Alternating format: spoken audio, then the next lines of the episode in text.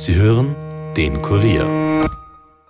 Bevor wir beginnen, noch ein wichtiger Hinweis in eigener Sache. Wir haben einen Dunkle Spuren Fanshop für euch eröffnet. Ob Hoodie, T-Shirt, Tasse oder Turnbeutel, es ist für jeden Dunkle Spuren Fan etwas dabei. Wer also noch ein Geschenk für sich oder einen True Crime Fan zu Weihnachten sucht, unter dunklespuren.myspreadshop.at werdet ihr sicher fündig. Das ist dunklespuren.myspreadshop.at. Alle Infos findet ihr auch in der Beschreibung und den Show Notes. Und jetzt viel Spaß mit dem neuesten Fall.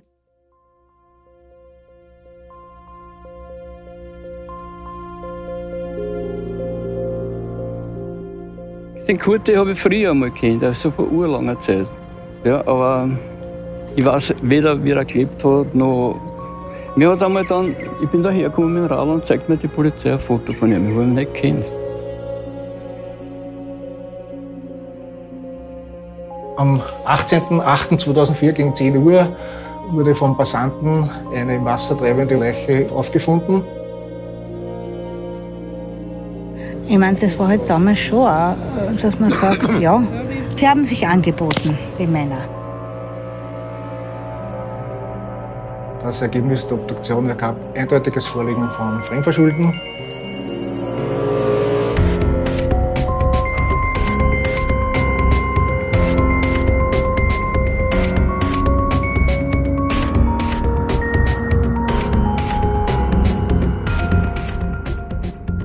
Herzlich willkommen zu Dunkle Spuren, dem True Crime Podcast des Kurier, in dem wir ungelöste Kriminalfälle aus Österreich neu aufrollen. Mein Name ist Stefan Andres und ich begrüße euch heute zum letzten Fall der aktuellen Staffel und des Jahres 2021. Passend dazu ist das übrigens bereits unser 21. Fall. Diesmal führt uns der Weg nach Niederösterreich. Wir beschäftigen uns mit einem Mord, der schon einige Jahre zurückliegt. Ganz genau nehmen wir euch mit ins Jahr 2004. Da wurde der 67-jährige Kurt Weigert in der Nacht zum 18. August in einem Badeteich in Guntramsdorf ermordet.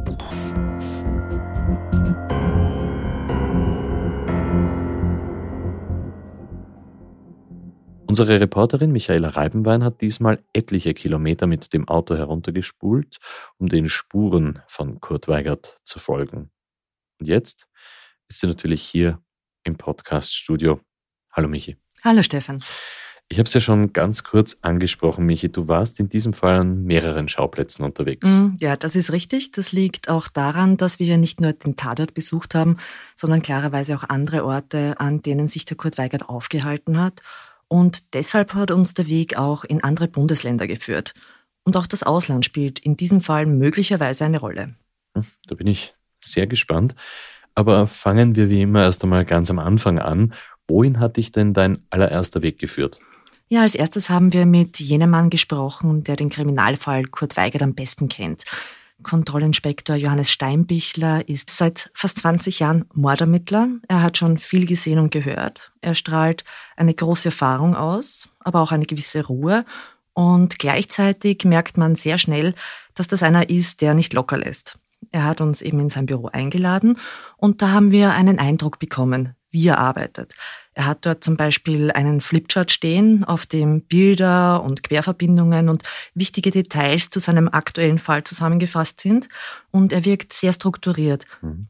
Die Akten zum Fall Kurt Weigert, das ist ja schon einige Jahre her, die hat er extra für uns wieder herausgesucht. Und dann hat er uns zuerst geschildert, wo Kurt Weigert gefunden worden ist. Am 18.08.2004 gegen 10 Uhr äh, wurde vom Passanten eine im Wasser treibende, unbekannte, vorerst unbekannte Leiche im sogenannten Figurteich am südöstlichen Ufer in Grundamsdorf aufgefunden. Wir konnten dann relativ rasch die Identität klären. Es handelte sich um den dazumals 67-jährigen Kurt Weigert, der auch in der Nähe von diesem Teich gewohnt hatte. Die Leiche ist in Ufernähe, da befindet sich ein, ein oder befand sich dazumals ein Steg mit einer Aluleiter und in unmittelbarer Nähe von dieser Leiter ist der leblose Körper geschwommen. Anfangs war gar nicht klar, ob es sich hier um ein Gewaltverbrechen handelt oder um einen Unfall. Nachdem die Todesursache vorerst nicht geklärt werden konnte, wurde von der Staatsanwaltschaft Wiener Neustadt eine Obduktion angeordnet. Das Ergebnis der Obduktion ergab dann eindeutiges Vorliegen von Fremdverschulden, äh, nämlich grundsätzlich Tod durch Ertrinken, aber Würgemerkmale am Hals und stumpfe Gewalt gegen Kopf und Oberkörper. Konkret sind damals Einblutungen im Hals und Hämatome festgestellt worden. Aber in dem Fall war das etwas schwieriger. Äh, der Herr Weigert ist ja im Wasser gelegen. Und das Wasser, das verwischt solche Spuren. Je länger eine Leiche im Wasser liegt, umso schwieriger wird das. Auch weil dann Fäulnis einsetzt oder schon Tiere sich am Körper zu schaffen machen. Das war diesmal aber nicht der Fall. Die Leiche von Herrn Weigert, die ist nur wenige Stunden im Wasser gelegen. Also gut, dann haben wir jetzt auf jeden Fall einmal eine Todesursache und einen Tatort. Aber über diesen Tatort, da wissen wir eigentlich noch nicht allzu viel. Aber vielleicht einmal die wichtigste Frage, Michi. Wer war der Tote?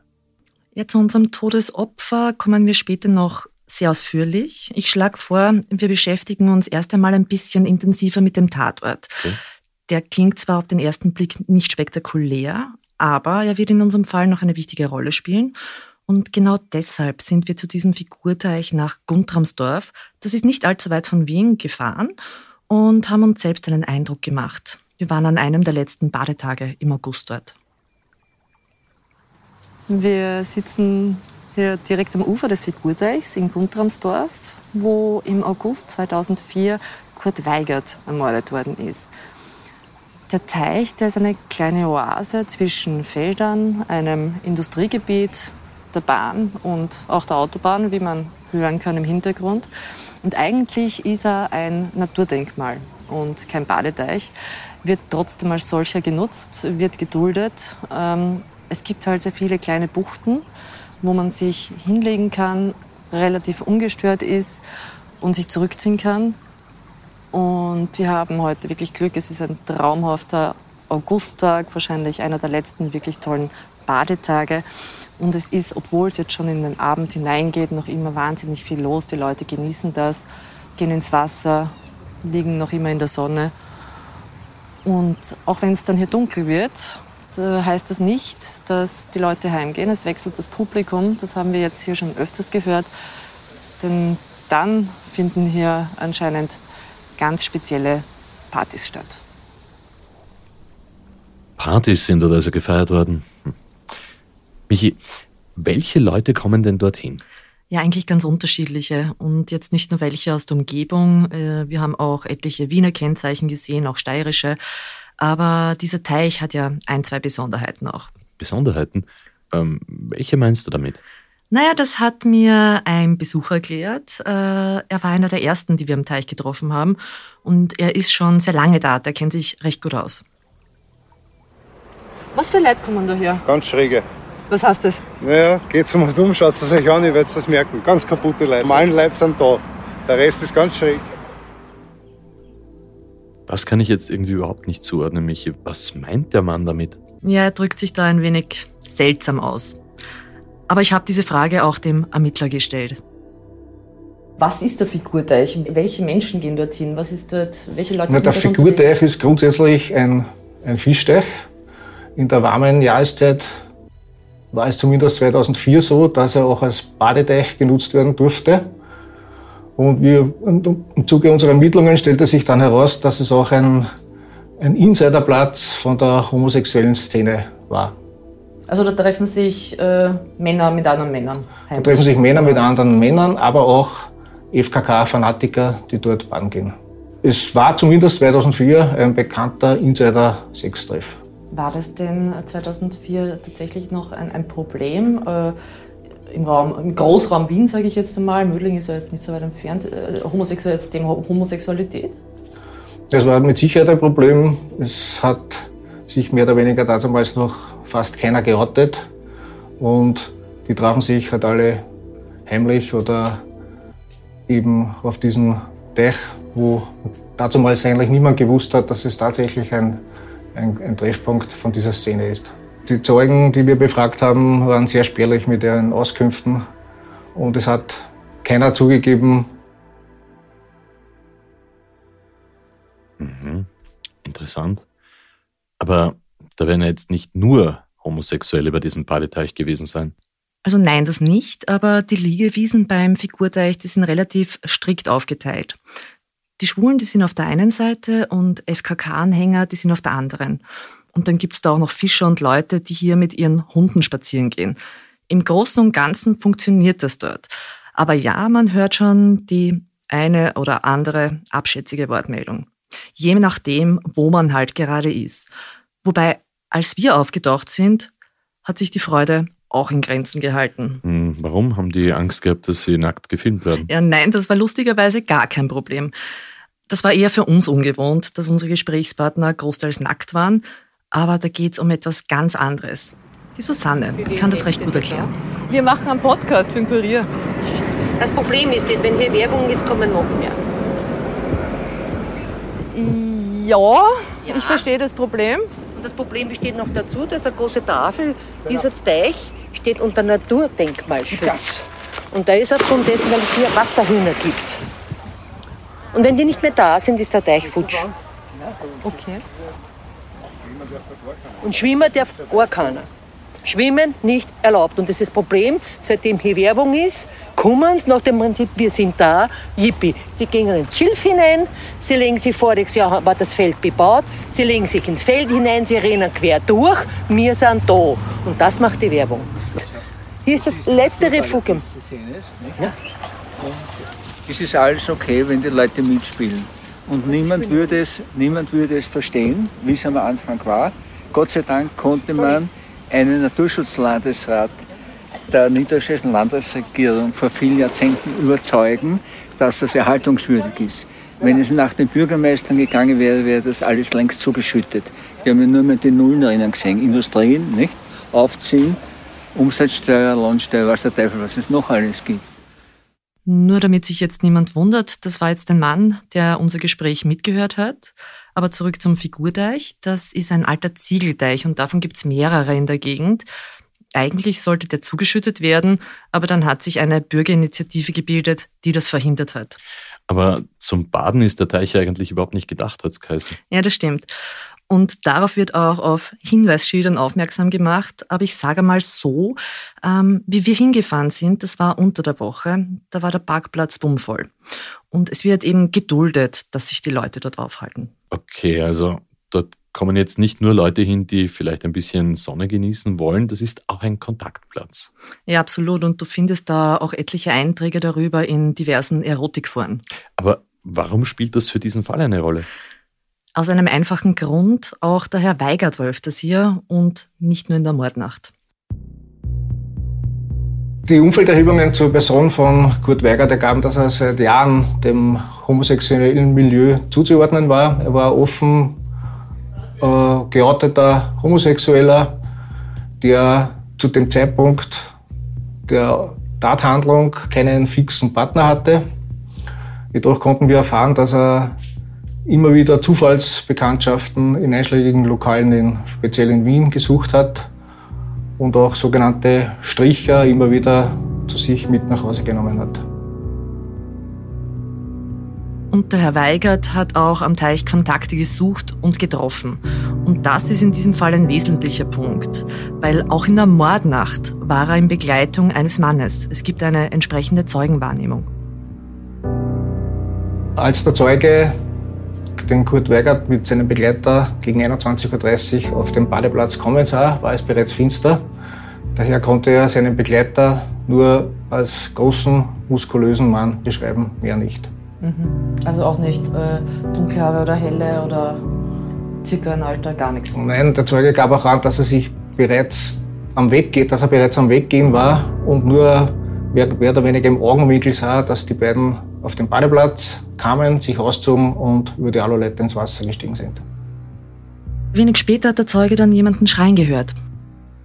Ohrenzeugen gab es eigentlich nicht, wobei der Zeuge, der die Wahrnehmung gemacht hat und die beiden kommen gesehen hatte, vermutete nachher, als er einige hundert Meter vom Badeplatz weg war, dass er so eine Art Hilfeschreie gehört hat. Wir konnten diese aber dann nicht mehr zuordnen, weil zu diesem Zeitpunkt auch andere Badegäste noch am Teich waren und es eigentlich außer dem ersten Zeugen hat keiner irgendwelche Geräusche gehört. Und dass er eben die einzige Person war, die da möglicherweise etwas gehört hat, das hat dann auch die Ermittler ein bisschen stutzig gemacht. Es war für uns komisch, weil das der Einzige war, was was gehört hat. Mhm. Die anderen, wir haben dann mehr oder weniger ein bisschen nachkonstruieren können, wo wer war am Teich. Da war sogar eine Polizeistrafe in der Nähe. Mhm. Und was, aber zufällig? Also nicht nein, zufällig, nein, nein, nein, zufällig. Nein. Okay. Wir sind eine Runde gefahren und es hat keiner das gehört. Das heißt, dadurch ist auch der Zeuge dann ein bisschen unglaubwürdig geworden, einmal kurzfristig. Mhm. Weil er der Einzige war, was die zwei gesehen hat und der Einzige war, der da jetzt dort Hilfeschrei gehört hat. Und okay. hat sich am nächsten Tag einfach wichtig gemacht. So in etwa kann man das beschreiben. Ne? Ich verstehe. Äh, dass, er die, dass er den Kummer gesehen hat mit Begleitung, ist, sage ich jetzt einmal, unter Umständen, oder sagen wir so, ist schon nachvollziehbar, dürfte da gestimmt haben. Und wenn es nicht stimmt, dann ist eigentlich eher der erste Verdächtige, den wir haben. Mhm. Aber es hat schon irgendwie gestimmt und es passt da irgendwie dann zusammen, dass das Auto zurückgeblieben ist, dass im Auto Sachen, also dass der Begleiter vom Weigert mehr oder weniger, dass man das Richtung Raubwort zuordnen kann.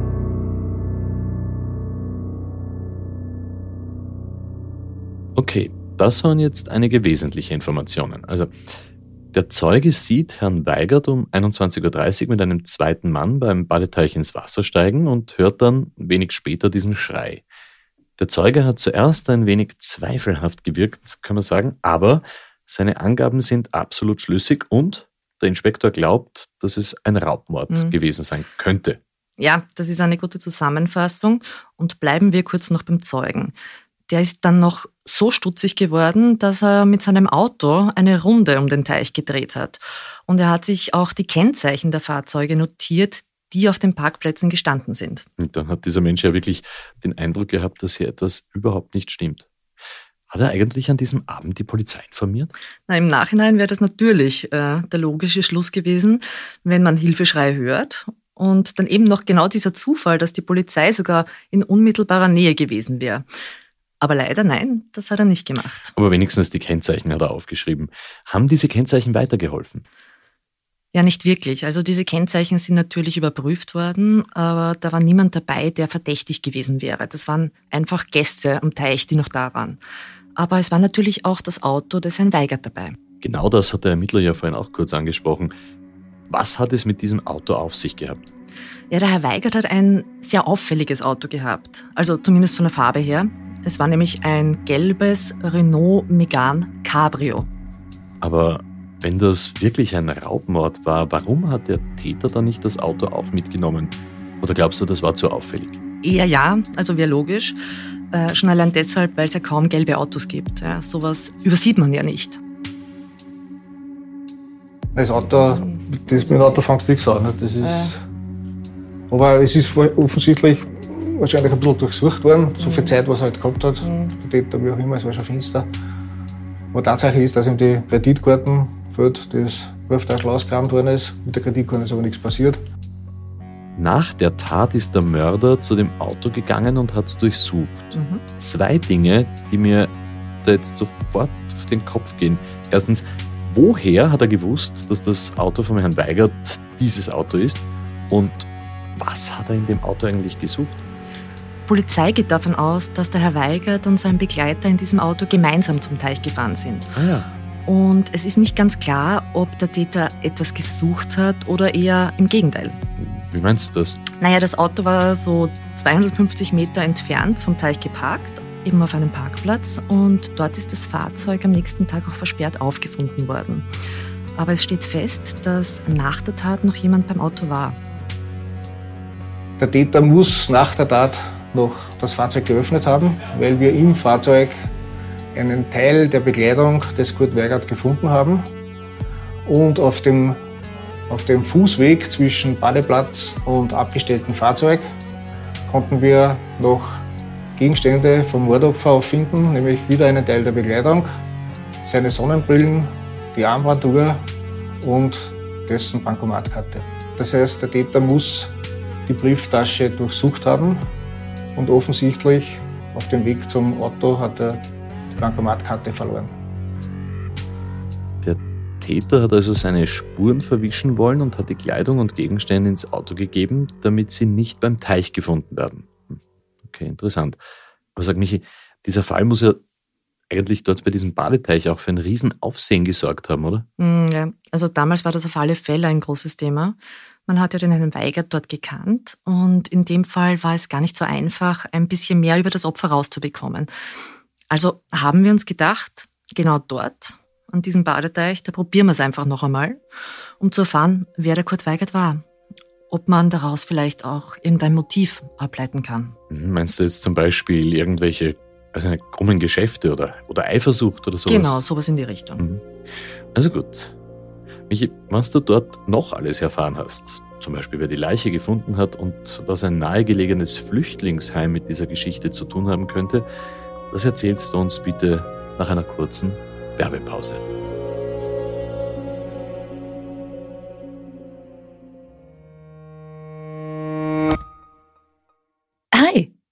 Nicht nur unsere Kriminalfälle sind extrem spannend, spannend wird es auch in den nächsten Jahren in der Energiewirtschaft. Durch den Klimawandel braucht es mehr erneuerbare Energien und einen schrittweisen Ausstieg aus Erdöl, Gas und Co. Die EVN ist da ganz vorne mit dabei. Aber auch die Versorgungssicherheit ist wichtig und ein Blackout eine nicht zu unterschätzende Gefahr. Daher arbeiten tausende Menschen in Österreich intensiv an innovativen Projekten.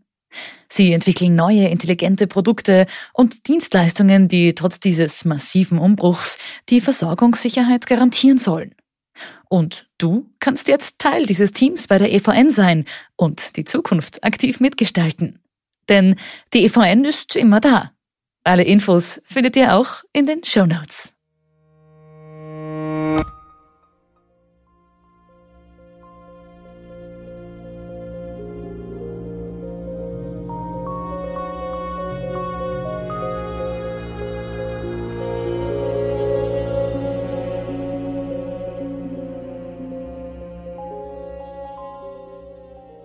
Willkommen zurück zu Dunkle Spuren und zum Fall Kurt Weigert, der vor 17 Jahren am Figurteich in Guntramsdorf, das ist in Niederösterreich, getötet worden ist. Michi, du hast dich also noch einmal auf den Weg dorthin gemacht, nach Guntramsdorf, und hast dich auf die Suche nach Leuten begeben, die uns vielleicht ein bisschen mehr zum Opfer, mhm. zum Menschen Kurt Weigert erzählen können. So ist es. Und wir haben auch gar nicht lang suchen müssen. Äh, wir haben einfach die ersten Personen angesprochen, die wir in einer kleinen Bucht gefunden haben, so wie Gott sie geschaffen hat. Ja, vom Sehen her haben wir schon gekannt. Aber das, ja, hallo, Servus, er war oft da, ja. Mhm. Man ist ja selbst auch nicht täglich da, also ich habe ihn schon oft gesehen. Ne? Und man hat halt gewusst, äh, es war das einzige äh, Auto in Knallgelb. Ne? Dadurch hat man schon gewusst, ah, der Mann ist da. Ne? Was, was haben Sie damals eigentlich äh, gehört, was dann passiert ist? Angeblich, es war da drüben in der Ecke, äh, ja, da so in der Früh eine Frau ist Rücken geschwommen und plötzlich hat sie halt einen toten. Na. Also eine Frau hat ihn gefunden damals? Ja, weil ich war dann zufällig an dem Tag auch da und wenn natürlich Feuerwehr und Polizei da ist und Taucher, na, dann fragt man schon, hallo, was war da los? Ja, das mit der Frau hat dann allerdings nicht gestimmt. Es war ein Mann, der Herrn Weigert im Wasser treibend gefunden hat. Und er war auch nicht schwimmen. Aber der Herr hat uns auch etwas über den Zeugen erzählt. Der ist seit dem Vorfall nicht mehr zu dem Teich gekommen. Das kann man irgendwie verstehen. Ne? Ja, aber auf jeden Fall haben wir auch noch ein bisschen etwas über den Kurt Weigert erfahren. Den Kurt habe ich früher einmal kennt, also vor urlanger Zeit. Ja, aber ich weiß weder, wie er gelebt hat, noch mir hat einmal dann, ich bin da hergekommen mit dem Radl und zeigt mir die Polizei ein Foto von ihm. Ich habe ihn nicht kennt. Also angezogen. Ne? Ich habe ihn nämlich von der, von der Sauna kennt in Mödling. Ich habe ihn nicht kennt. Im Nachhinein habe ich gedacht, das ist ja der Kurtl. Ja. Aber nur das ist schon wiederum, ich meine, ich bin jetzt 67, gell? und das war damals, die Saunageschichten waren damals mit 20 oder so, oder mit 17. Ich weiß von dem leider gar nichts. Das war ein lustiger Typ, mehr weiß ich nicht. Ja, und dann ist uns auch noch empfohlen worden, dass wir die Frau Silvia suchen. Mhm. Hier am Teich ist man anscheinend prinzipiell nur per Vorname. Die Frau Silvia ist nämlich schon seit Jahrzehnten hier und die kennt jeden, zumindest vom Sehen. Und wir haben sie dann auch gefunden, und zwar genau auf der Liegewiese, wo auch der Herr Weigert damals mit seinem Begleiter gesehen worden ist. Es, es war so, dass der eigentlich immer oben droben gewesen ist und gerade an diesem Tag, da war auch gerade irgendwas mit Fußball, da kam er da runter. Ja, das stimmt. Ja, ansonsten haben wir den eigentlich nicht wirklich kennt. Okay. Aber der ist aufgefallen, oder? Wegen mit seinem Auto. Er ist aufgefallen, ja. Das stimmt. Sie grinsen jetzt. Äh, ja, weil normalerweise immer ist er da oben gestanden und gerade an diesem Tag ist er herunten gestanden bei uns. Herunten gestanden, Mann und Sitz. Wie, mit dem Auto oder, oder so? Mit dem Auto, ja, mit dem Auto. Ist richtig. Und äh, ja, damals war das ja auch so, kann man sagen, dass er viele, viele. Ja, die sind halt gekommen, alle vom, vom äh, äh, Flüchtlingslager Dreiskirchen waren das schon sehr viele. Das ist richtig, ja. Also Sie glauben eher, wir haben nur gehört, es soll sich ja öfters mit jungen Männern getroffen Das hat er, ja. Und die waren alle von Dreiskirchen, oder wie? Ja, sagt man. Ich meine, das war halt damals schon auch, dass man sagt, ja, sie haben sich angeboten. Sie haben sich angeboten, die Männer. Also das damals war halt wirklich viel. Viele, die was da gekommen sind. Nicht, also, und man hat ihn ja bis heute nicht gefasst. Das muss man auch dazu sagen. Ähm, Man, das war auch damals ein bisschen ein, ein bisschen komisch, sagen wir es mal so. Also am Teich sollen Flüchtlinge gewesen sein, die sich dort prostituiert haben? Ja, das war zumindest eine Aussage, die wir auch von der Susanne gehört haben. Du erinnerst dich vielleicht an sie? Wir haben sie ganz am Anfang getroffen. Sie Ja. war mit ihrem Hund beim Teich. Wir haben auch gehört, dass man findet auch des Öfteren Kondome oder so. Ja, sicher, wir haben einen Strich da. Nicht nur den, wo man sagt, einen schwulen Strich, das sollen machen, was wollen, das ist mir egal. Es gibt auch den normalen Strich. Ist da. Wann geht das so los? Am Abend. Es ist, sag mal, wir haben hier ein bisschen Ruhe. Wir haben natürlich auch die Leute, die was gern gucken kommen, die was unangenehm hinterm Busch stehen und sich dementsprechend hm, vergnügen an sich selbst, wenn es die anderen sehen. Und hier haben wir, und wir haben Dreiskirchen unten, ja, die was auch Zeit lang aufgekommen sind, wir haben einen Vorteil, die fürchten sich vor die Hunde. Diese Ecke ist diesbezüglich, tut sie ein bisschen selbst regulieren, solange wir da sind. Ne? Und sie die bestimmten Leute, die was unangenehmer sind, vor uns fürchten. Ne? Aber da drüben, da die nie liegen. Ich würde, was weiß ich, also als Pärchen, wenn, wenn der Bursche irgendwo hingeht, ich würde es mein Mädel nicht liegen lassen. Und Auf dem Bauch. Ja, kontinuierlich. Es war immer schon, aber immer im kleinen Rahmen. Jeder hat seine Seiten gehabt. Es hat jeder seine Seiten gehabt. Weil es auch von mir ist, wo sich die Pärchen unter uns gefunden haben. Ja? Oder, na, das ist mir wurscht. Und das ist mir durch, Servus, grüß dich. Und die Leute, die was vorbeigeht und nicht grüßen, wissen wir ganz genau, das sind die unguten Typen. Und die werden immer mehr. Ja, Schaut, weil das ist ja traumhaft. da. ja, und es ist kein Badeteich. Noch einmal, es ist kein Badeteich und die Leute glauben, wie gesagt, sie schmeißen sie ins Schilf, sie schmeißen sie ins Feld, marschieren quer ein. Ich habe diesen Winter, habe ich einige angesprochen, mit dem marschieren und sage, hören Sie, das ist Privatbesitz. Na, haben Sie keine anderen, sagen, die hängen mir, wie man auf Wienerisch sagt, der Goschen noch.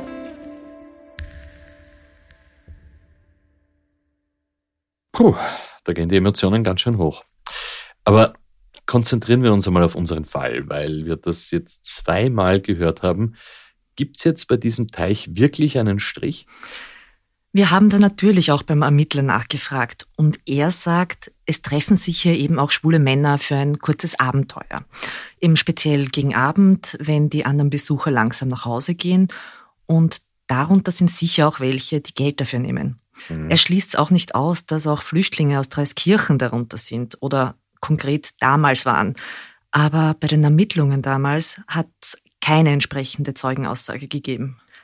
Also was wir beobachtet haben, es fahren immer wieder Autos auf die Parkplätze, in denen einzelne Männer sitzen. Und die Männer gehen dann ohne Badetuch oder was auch immer zu diesem Areal. Also das sind jetzt nicht die Leute, die ins Wasser hüpfen. Aber mir wären jetzt keine Personen aufgefallen, die auf den ersten Blick irgendwie arabisch oder was auch immer gewirkt hätten. Aber die Frauen haben eigentlich recht glaubwürdig gewirkt.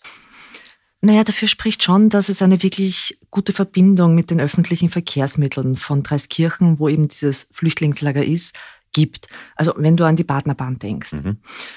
Allerdings, wir wissen ja, dass der Herr Weigert seinen Begleiter mit im Auto hatte. Das spricht wiederum dagegen. Aber es wäre ja auch möglich, dass er ihn von der Haltestelle abgeholt hat. Das ist ein bisschen schwierig zu sagen, aber definitiv eine Möglichkeit. Aber nach diesem Mord, wie haben da die Gäste darauf reagiert? Die haben sich natürlich schon ihre Gedanken gemacht. Naja, es war ein bisschen ungut, ja. Ja, weil man ja nicht gewusst hat, äh, wie, was, wann. Das hat, das hat man nicht gewusst. Ja. Und äh, es hat ja da hat es einen Taucher gegeben, wo wir ja schon gesagt haben, der ist da äh, gewesen. Und ihr, tut nur da fahren. Äh, sollte man nicht vielleicht vorausschauen? Nein, nein, nein. Ja, war lustig. Äh, einen Tag später sind sie draufgekommen und haben da alles abgesperrt. Wo mir einer schon früher gesagt hat, na, wollt ihr nicht vielleicht ein bisschen da schauen? Das war halt so. Und äh, es hat auch da, damals gegeben, da sind ja auch dann Polizeitaucher etc. gewesen. Das war jetzt ein interessantes Stichwort, Polizeitaucher. Bitte kommen wir noch einmal äh, zur Tat und zum Tatort zurück. Hat die Polizei dort irgendwelche Spuren gefunden? Ich würde sagen, wir fangen einmal bei dieser Liegewiese an. Okay. Also auf der Wiese selber war ja gar nichts mehr. Du erinnerst dich, der Täter hatte die Kleidung und alles andere vom Herrn Weigert genommen und ist damit Richtung Auto gegangen. Und da hat er ja auch einiges fallen lassen. Und im Wasser sind dann, wie wir auch gerade gehört haben, Polizeitaucher zum Einsatz gekommen. Seitens der Polizeitaucher wurden, wurde in der Nähe des, dieser Aluleiter beim, bei, der, bei der Liegewiese ein, später ein Ring gefunden mit einer Gravur. Der konnte aber zugeordnet werden. Der ist bereits Wochen zuvor von einem Badegast dort verloren worden. Und aufgrund der Gravur konnten wir eindeutig feststellen, wen dieser gehörte. Okay. Also vom Herrn Weigert selber war dann nichts mehr aufzufinden? Vom Herrn Weigert konnten wir im Teich nichts mehr finden. Der ist ja so locker da reingekupft, nicht? also was zu überfinden. Aber Michi, oft ist es doch so, dass beim Opfer DNA vom Täter zu finden ist. Also ich glaube, du denkst da jetzt gerade daran, wenn der Täter gekratzt wird oder sowas, mhm. dass da Haut unter den Nägeln bleibt. Ja, ganz genau. Ja, da müssen wir uns auf den Bericht der Obduktion stützen, aber Abwehrverletzungen konnten keine festgestellt werden. Eine Tatwaffe konnte ebenso nicht festgestellt werden. Es ist aber durchaus möglich, dass es zum Beispiel Fäuste waren. Eine Möglichkeit ist, dass die körperliche Attacke bereits am Badeplatz passiert ist und er dann in das Wasser gefallen ist oder dass er im Wasser vom Täter attackiert worden ist, gewürgt worden ist und ertrunken ist. Gehen wir doch einmal gedanklich den ganzen Weg vom Täter nach. Er ist ja dann in Richtung Auto gegangen und hat dabei einige Sachen verloren. Ja, aber leider ohne brauchbare DNA-Spuren zu hinterlassen. Okay. Er kommt zum Auto, hat da drin noch herumgewühlt. Gibt es da irgendwas, das uns dort weiterhelfen kann? Ja, brauchbare Spuren gibt es leider auch da nicht. Äh, und möglicherweise hat er ja auch nur schnell seine Sachen an sich genommen, die noch im Auto waren. Wir haben aber gehört, dass das Auto dann verschlossen vorgefunden mhm. worden ist. Richtig, ja. Also der Täter hat das Auto noch zugesperrt, bevor er verschwunden ist. Der Schlüssel ist nie gefunden worden. Okay, so viel einmal zum Tatort, zum Figurteich. Michi, du hast ja angekündigt, dass wir in diesem Fall mehrere Schauplätze besuchen. Das kommt noch, keine Sorge. Äh, wir haben am Badeteich ja auch interessante Hinweise bekommen. Aber irgendwann sind wir dann auch angestanden und wir haben überlegt, wo wir weitermachen können. Wir wollten schließlich noch mehr über den Kurt Weigert erfahren, wo er herkommt, wie er gelebt hat, was für ein Mensch er war und was er in den letzten Stunden seines Lebens gemacht hat. Und du hast Gesprächspartner gefunden, die uns da was erzählen können? Mhm, sowieso. Und ich kann dir auch jetzt schon sagen, dass wir eine Frau getroffen haben, die uns tatsächlich auf eine neue Spur gebracht hat. Er war nur wie soll ich sagen, eigenartig war er. Ja, die Augen sahen ihm so aus, wie, wie er zu mir gekommen ist, äh, wie er den Schlüssel geholt hat. Und davor habe ich gefragt, habe ich gesagt, gut, von wo kommst du her? Sagt er, ich weiß gar nicht, hat er gesagt, ich komme von Ungarn, aber wie ich da hergekommen bin, weiß ich bis jetzt nicht.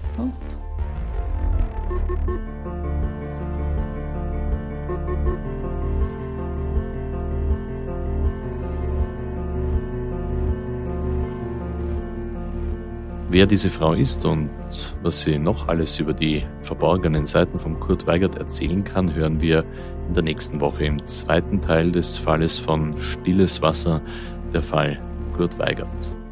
Wir danken dem Landeskriminalamt Niederösterreich für die Zusammenarbeit, aber auch allen anderen, die uns bei unserer Recherche unterstützt haben und sich für ein Gespräch bereit erklärt haben.